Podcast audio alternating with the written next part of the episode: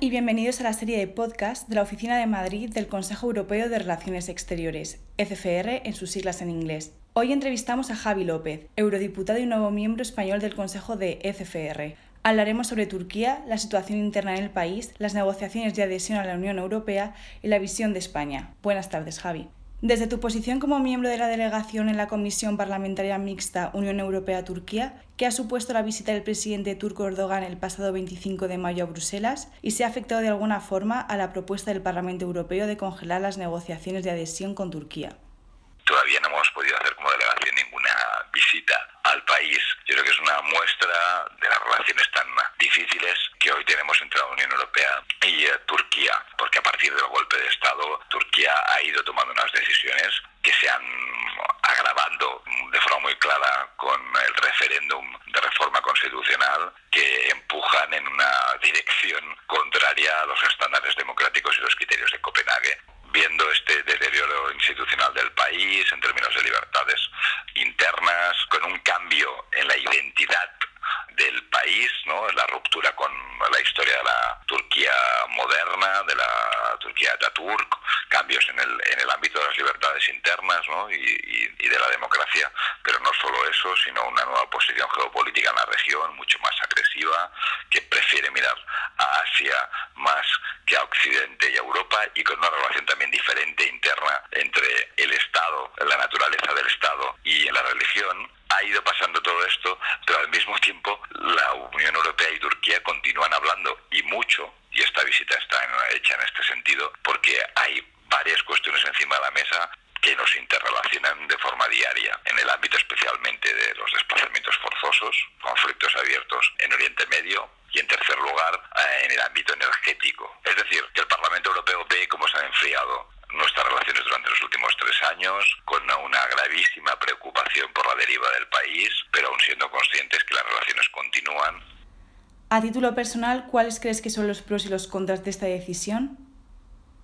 El Parlamento Europeo lo que ha dicho, no, esta es una de las eh, novedades históricas con el informe Catipiri, ahora el informe que, de evaluación que anualmente emite sobre los países aspirantes a entrar a la Unión Europea, que enviará un mensaje muy muy claro, que es que nosotros no solo, como dijimos el año pasado, estamos dispuestos a congelar las negociaciones, que era el término que utilizábamos, sino este año iremos un paso más allá y pediremos la suspensión de las negociaciones y el acceso de Turquía a la Unión Europea.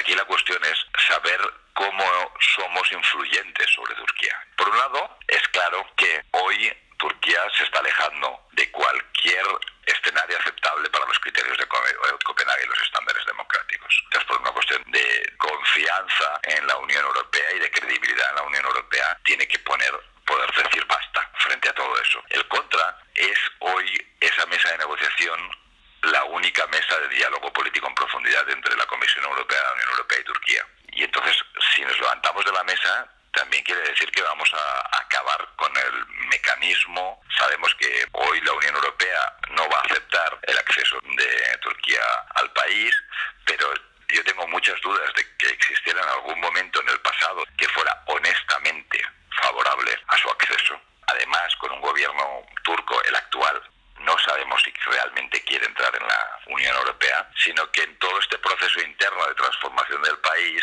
y la máxima expresión de ese rechazo de la transformación del país ha sido el referéndum, hay muchos turcos que están viendo a la Unión Europea como el actor que podría frenar o paralizar esa transformación del país. ¿Y cuánto daño hacemos si suspendemos el proceso de adhesión al 49% del pueblo turco que bajo unas circunstancias dificilísimas votó en contra de la reforma constitucional.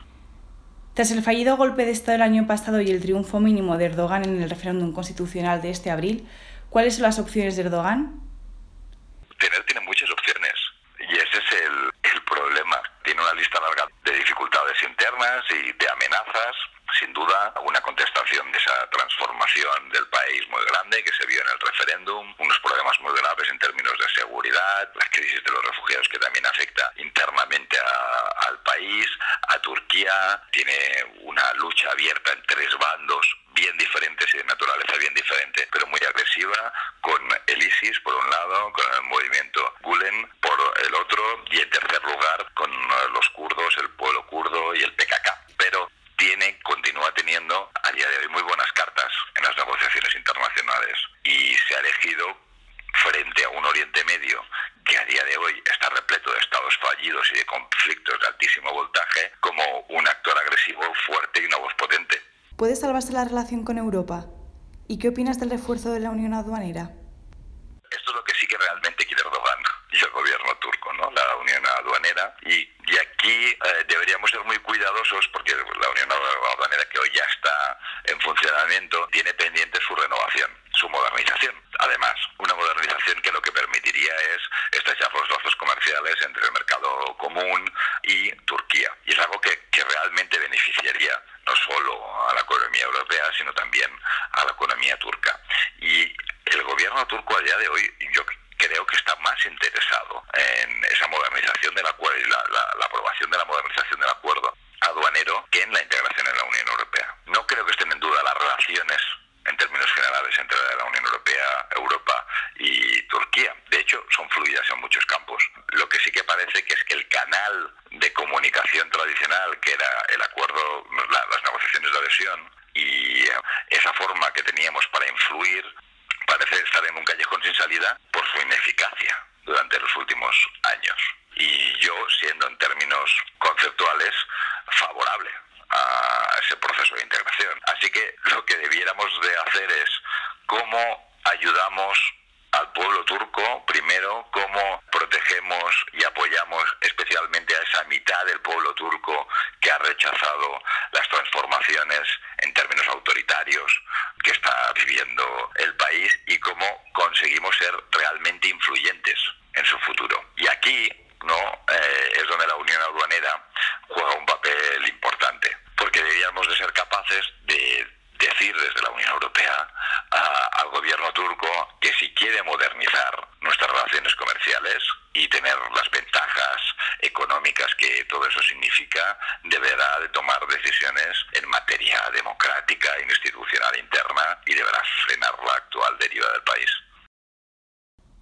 Tradicionalmente España siempre ha encabezado la idea de una Turquía europea. Sin embargo, ¿qué posición debería tener España? Es eh, algo muy particular. Turquía y España han tenido lazos históricos muy fuertes, ambos por ser países mediterráneos, pero a la diferencia de otros países mediterráneos sin ninguna contienda de carácter territorial. ¿no? Nosotros siempre hemos mantenido relaciones muy fluidas, hemos sido un aliado histórico para Turquía y además hemos tenido algunas iniciativas como la Alianza de Civilizaciones ya hace muchos años que tenían que encontrar en el diálogo intercultural una salida a los conflictos incipientes que podía verse entre nuestras regiones. Pero también es verdad que esos lazos históricos se han visto yo creo que mimbados durante los últimos años, porque España también ha tenido una etapa más introspectiva derivada de la crisis económica, de que no se ha puesto el foco probablemente en la escena internacional y también porque Turquía ha ido mirando paulatinamente cada vez más hacia Asia que hacia Europa. Pero en todo caso, debiéramos de ser capaces de recuperar esa relación histórica que continúa existiendo, esos buenos lazos, con el ánimo de salvaguardar puentes entre Europa, el conjunto de Europa y Turquía, y con el ánimo de poder influir en la política interna de Turquía para proteger especialmente al pueblo turco